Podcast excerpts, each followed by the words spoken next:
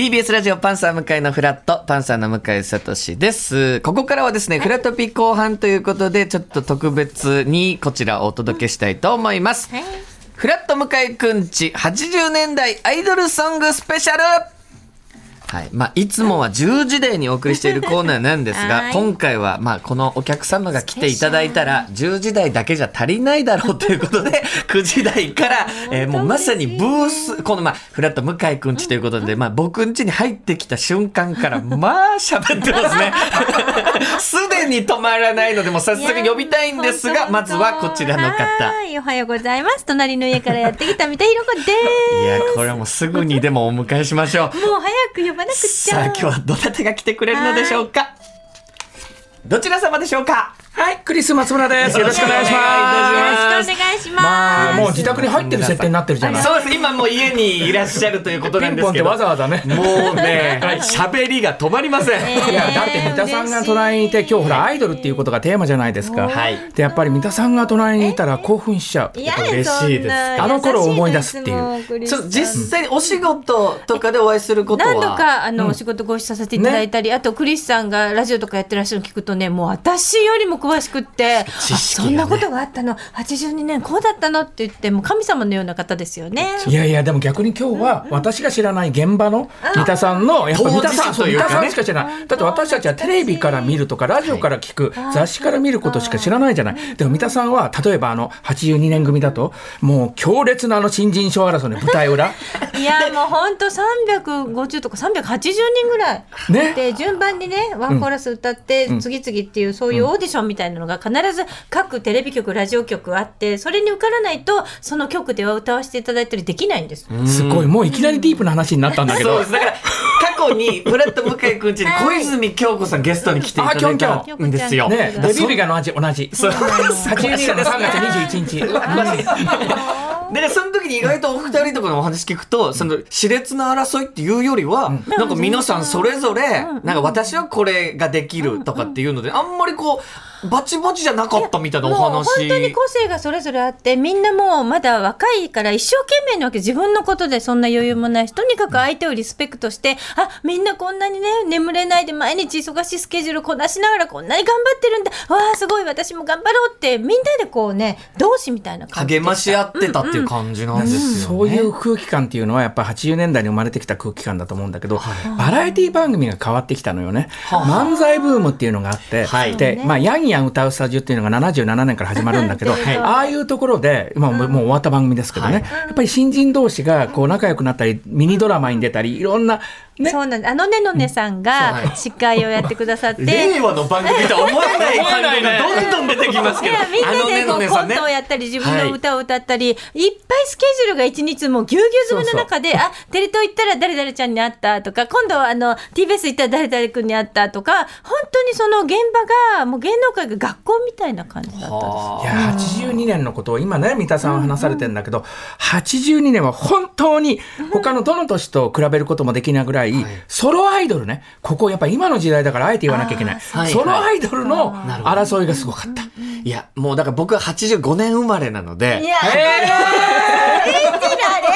それは今何の情報？いや、なので、だから僕知らないんですよ。そこをたっぷり今回教えていただこうということで、クリスタに来ていただいたてと若いいうところなんですけど、まあ、そもそも、まあ、クリスさん音楽好きとしてとても有名なんですがはい、、恐縮です。はい。80年代のさアイドルだけではなく、まあ、幅広く音楽ははいはいはい、もう何でなんでも聞きますすよよね。洋楽までね。それきっかけは何だったんですか？音楽にハマる。あの、もともと海外生まれ、海外育ちで、はい。つまんなかったのよ。またロンドンの番組とかが本当につまんなくて、何にも面白い番組なかったの。で日本帰ってきたら全員集合ね、あのドリフの全員集合とか、面白い。して、その間に歌とか歌うじゃない、ドリフのあのセット転換の時に。そう。そう。え？アイドル歌手とかがメインじゃない、はい。何これこの世界ってってそこで面白いなって思って、特にキャンディーズさんとかね、あの山口百恵さんとかも、すごいなアイドル歌手っていうのはっていう、いや普通よ青少年って普通アイドルから入っていくんだもん、それが音楽のまあ入り口。入り口。あのいわゆるアイドルが、ね、70年代もそれこそ桃江さんたち花の中さんトリオからキそう。ャンディーズさんたちもいらっしゃいましたけども郷ひろめさんたちのねそう西城秀新婚三期樹さん野があったり。口五郎さん新御三家、はい見てみたひろこさんの詳しさ。いや、それだって その時代を生きてきたそうやっぱり小人ですもんね、まさに。の時ね盛り上がってましたよね。それで私たちは山口百恵さんの引退ともうすれ違いというか引退されてからこの業界入って、ちょうど80年代入った時に松田聖子さんがもう大ブームで、あのちょうど松田聖子さんと山口百恵さんが入れ替わりなんですよ。80年のだから11月に百恵さんって引退するんだけど、聖子さんって80年デビュー4月にデビュー1日にデビューするんだけど、はい。まだ二十歳の季節っていうデビュー曲ではベスト10に入ってないんです。青い珊瑚礁で大ブレイクして1位を取るのが百恵さんのもう引退間際というかいわゆる武道館でコンサートしてあの後に1位になるんですよ。なるほど。美しいね。時代の流れというか。バトンタッチ。ねでも松田聖子さんがいなければ多分もしかしたら三田寛子さんも同じレコード会社でね。そうなんです桃江さんも聖子さんも、まあ、恐縮ながら私もはいシベソに出させていただいて、そうなんです。だから CBS ソニーとしては桃江さんがいた。そして、まあ、南沙織さんもいて、はい南沙織さんがいて、桃江さんがいて、そして、えーキャンディーズさんもいてん、そして、えー桃江さんがいていや、これは、次は CBS ソニーをね、背負うのは三田寛子。もうこんなに皆さんの期待に。背負いました。そんなでかいやつ。私の力不足でいやなかなかヒットさせられずにいやいやいやいや、本当に申し訳なかった名曲で、この後もね、ちょっと紹介して、よかった、はい。9時台から来てもらってよかった。危ね危ね。もう全然進まないんだから。ちょっとじゃあ早速、音楽幅広いとこ行ってたらもうキリがないので、今回は花の、まあ、82年組っていうことに絞って、絞って。ちょっとクリスさんにはい。お話伺いたいと思いでますが。もね私ねクリスさあ、んほら、このね言いたいことある。聖子さん。言いたいことある。聖子さんの青い珊瑚礁今お話してましたけど、はいはい私は CBS ソニーのオーディションにこの青い珊瑚礁のデモテープで受かったんです、ほら、だからね、これがあのデこの番組でもね、お話になってると思いますけど、そう、三田寛子さんって女優としてとか CM に出てて皆さん知った方も多いと思いますけど、はい目標は違うの。中学生の卒業式の当日に 東京に出てきて。そうですよ。あの、一切ウィキペディアとか載ってない。それでそこで、あの、ちょ上京してきて、はい歌手だったんです。もちろんね。ところが、はいこれも当時の雑誌とかにもあの書いてあったけども、あの意外に先輩先生あ受かっちゃったっていう。なんで知ってんのそう。あ受かっちゃった。それで先輩先生に最初に出るわけですよ、はい。だから本当は歌手なんですよね。でソニーのオーディションがあって、その後に先輩先生のオーディションに同時に受けたら受かったんですよ。これなんですそれで先輩先生が半年の予定だったの大体金八先生のシリーズが、それが1年に伸びたんです。だからデビューが次の期にずれたんです。あだからそうなんですか。1981年だったかもしれないところが82がやっぱいいん1982ですね。年に。81年なんて、はい伊藤司さん以外不作。いやそんなことないそんなことです事務所の先輩がはいあのデビューしてる人がほとんどいなかったの、はいやっぱり松田聖子さんが大成功して、河合直子さんが大成功して、柏原芳恵さん、岩崎良美さんいるじゃん。はい。で、今じゃちょっと名前出していいのかどうか、三原純子さんが。うん。もうこの座席がない。はそれで81年の秋のデビューから伊代ちゃんとかが82年組としてこうデビュー期はね81あのね、年の秋81年、一緒なん10月です21日なんです、松本伊代さんが。ごめんなさいね、三田寛子さんの時。10月20日までが81年というか、前の年のデビュー扱いなんです。年期なるほど、なるほど。12-1からが次の年のつまり松本伊代さんははい。新人賞を取るべくしてデビューさせたという、はあ。もうそこの戦略もやっぱりあるわけですね。あるんです。この年じゃちょっと強いからええ、こっちにずらそうとか。ずらそうっていうか、まあ、要するに新人賞を取らせるためには早いデビューが必要だった。だから、三田寛子さんは321なん、その82年の3月21日。これ結構重要で、321とか421、まあ、ゆうち、早見優さんとかね、そこら辺もそうなんだけど、石川秀美さん。はい。ここのデビューは重要なんですよ。5日が渋谷期待さんなんだけど、はい。渋谷期待さんがデビューした5月5日の、その次の日なんて、三田寛子さんと小泉京子さんが並んでザベスト10に出た日ですから。そうでその5月話も5日はあの、そう渋垣隊のデビューの日で一緒に夜の人たちに出て、はいそれで次の日京子ちゃんとあのザ・ベスト10に出てそうあの本当にもうあの大変なもうその忙しい時期だったんですけどみんなが頑張ってたっていうところがどれほど自分たちの勇気になったかっていうのがねねもう昨日のことのように思い出されねま、す。昨日のこと。もう今かかってるのがはい三田さんのデビュー曲ですかけてきた乙女。いや、これ今ぐちゃぐちゃになってますけど大丈夫ですか？大丈夫です。じゃあ、じゃあ早速行きましょう。お二人が止まらないから、やっぱりね、話し出したら。さあ、クリスさん、82年組の曲を中心に今回10曲選んでいただいたということなんですけど。でもね、最最初にね、82年組もあるんだけど、やっぱり松田聖子さんなくしては、82年組はない。だって、水戸さんが今何とおっしゃいました、はい確かにオーディションの時に青い珊瑚礁を歌ったって。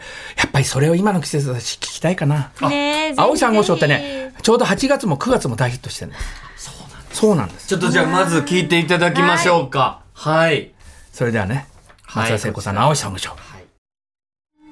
やっぱこの曲は、後の皆さんにとってもかなり大きい。それはなんでかって言ったら、はいちょっと難しい話になったらごめんなさい。はいやっぱり今、桃江さんとかいろんな人の名前出ましたけど、78年にキャンディーズさんが解散するんですよ。はいそして南沙織さんも引退するんです。はい男性でいうとフォーリーブスさんも解散するんです。そしてその後に桃江さんが今引退っていう話があった。そしてピンクレディーさんも解散をもう宣言80年にして81年の3月31日に解散するんだけど、いわゆるその70年代を背負ってきたアイドルたちがいなくなっていくっていうのと、79年はぽっかり、アイドルとしては榊原郁恵さんとか大場久美子さん、石野真子さんっていうもうすっごい大アイドルがいるんだけど、こう歌とリンクしたっていうのかな、そういうアイドルがポカッと開いて、なぜかアイドル扱いの新人賞のレースに並ぶのが竹内まりやさんだったり、アンリさんだったりするわけですよ。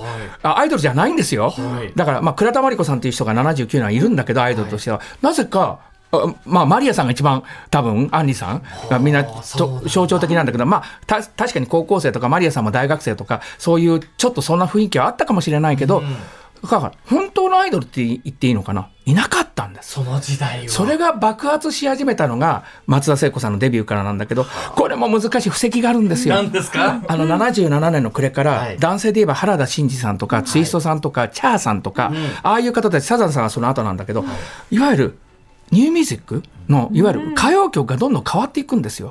それまでは、土歌謡曲とアイドルとっていう、歌謡曲、ヒットチャートの世界がだんだんなんかニューミュージック、フォークでもない人たちが出てくる、この人たちがデビューしてくることによってやっぱり皆さん若い人たちもただのアイドルを応援するんではなくてアイドルの代わりにもなるんですはあ。可愛いかはい。っこいい、歌もいい演奏もいい。自分で歌も作れるっていうここの転換期が実はここにあるんですよ。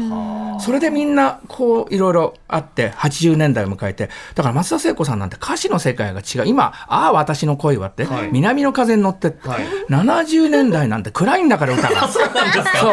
やっぱ歌詞の世界観もちょっと違そうようんですか？私あなたがいなければもう死にますとかね。私あなたがいなきゃ生きていけませんとか。でも三田さんもなんとなくピンとはきますよねもっと暗い。はあ、重めの感じの歌詞の。重めの感じ。いや、はい。い、い歌ですよ、んうん。みんなすごく。でももう自分女の子が自分から自分で自分を主張するっていうのが80年代からやっぱり松田聖子さんがいなければはこれは扉は開かなかったあなるほど。そっから花の82年組につながっていくということですけど。もう本当に素晴らしい大先輩方がいらしてその先輩方ともこう引退なさった方もいらっしゃいますけどちょうどその後に例えばスター隠し芸大会とかがあってね、はいそれで歌じゃないところで先輩方と歌謡界の先輩方と一緒にこうやらせていただく修行させていただく場をいっぱい与えられて、それ先輩から得たことがものすごく大きかったですね。さあじゃあ次の曲はい。どうします、本当にねたくさん用意してる。いやーもうどうします？これね。いやいや今ね。プランぐちゃぐちゃにはなってると思プランうんですけどぐちゃぐちゃなんですよ。全部聞きたいないや全部聞きたいなっていうふうに思うけど、どうしようはい。じゃああれかな、やっぱり。でも、きょんきょんと一緒にデビュー。はい、京子ちゃん一緒です。私の16歳で京子ちゃんデビューされて、その後素敵な曲がいっぱいあって、私は個人的に大和なでしこ七変芸ってああ、はい、80年ですけどもう。あれで京子ちゃん。でも、クリさんどれですか？京子ちゃんで言えば。私はね、そのデビュー曲が私の16歳って言って、で2曲目が素敵なラブリーボーイ、なんでこの2曲を一緒に行ったかっていうとカバー、両方ともカバー曲なんですよ。私としては不満、スター誕生の頃から応援してたのに、え、なんでカバー曲なの？うん、オリジナルじゃなく。なんで林弘子さんの曲なの？って、あ素敵なラブリーボーイもいい曲なんですけど、ねやっぱりね、真っ赤な女の子。これ可愛かったよね。これで、あ。いや、今思えばですよ、普通の小泉京子じゃんってみんな思うかもしれないけど、やっぱりそれまでは髪の髪の毛を長くなびかせて、もうアイドルっていう感じだったのに、いきなりキャピキャピして、んいわゆるこれこそ新しいアイドルの形っていうのを生んだのがこの曲ですよ。もうまさに今これ流れている曲ですよねリジーリ流れてますね。はいこれ良かったですよね。はい、真っ赤な女の子。はい、聞いて。でも、アイドルっていうのは、はいやっぱり、例えば中森明菜さんも、今話ぐちゃぐちゃにななってるから何の曲かけるかわからないんだけど、例えばスローモーションってデビュー曲で、で、これは30位が最高ランクなんです。でも売上的にはもう18万枚ぐらい売れてて、もう10ヶ月ぐらいベスト10に入っああの 100, 100位以内に入ってたんです。はっきり言って大ヒットです。はいまあ、ありえません、そんな。三田さんのかけてきた乙女も全部実はロングヒットですよ。あれも15週間入ってたんですから。それもすごいことですよね。10万近く売ってたんですよ、あれ。これ、すっごい売れてたんですれた時代とね、言われましたからで井ね。上陽水さんが書くっていうのは、はっきり言って、桃井さん以来、多分初めてです。あ、そうですか。本当にあのさっきニューミュージックのお話が出ましたけれどもそういうアーティストさんがアイドルの曲を買う書く。例えばその前のマッチさんの山下達郎さんが書かれたねああいう曲もあたりあたりからですか、ぶわーってやっぱりねアーティストさんがアイドルに書くっていうことがすごく行われる時代で、私ももうありがたいことに井上陽水さんに書そいうていただいたりこれは珍しかったんです。桃井ちゃんもアルバムの中なんで、シングルで、しかもデビューで、その後はいっぱいありますよ、井上陽水さん。はいでも多分、三田さんの、えーちゃんとこの例というか、できたから、あの、皆さん後から書いてもらったりしたんだろうけれど、これがね、なかなか、確かにニューミュージックの方は、アイドルに曲は書いてました。でも、はっきり言います。売れてなかったんです。いや、ちょっと本当はここで5曲消化するはずだったんですけど、ね時間が足りない2曲しか聴かせられてません。後半に、10時台にまたしっかり、えーお時間がありますので、クリスさんにお付き合いいただきたいと思います。後半もよろしくお願いいたします。お願いいたします。フラットフラットフラット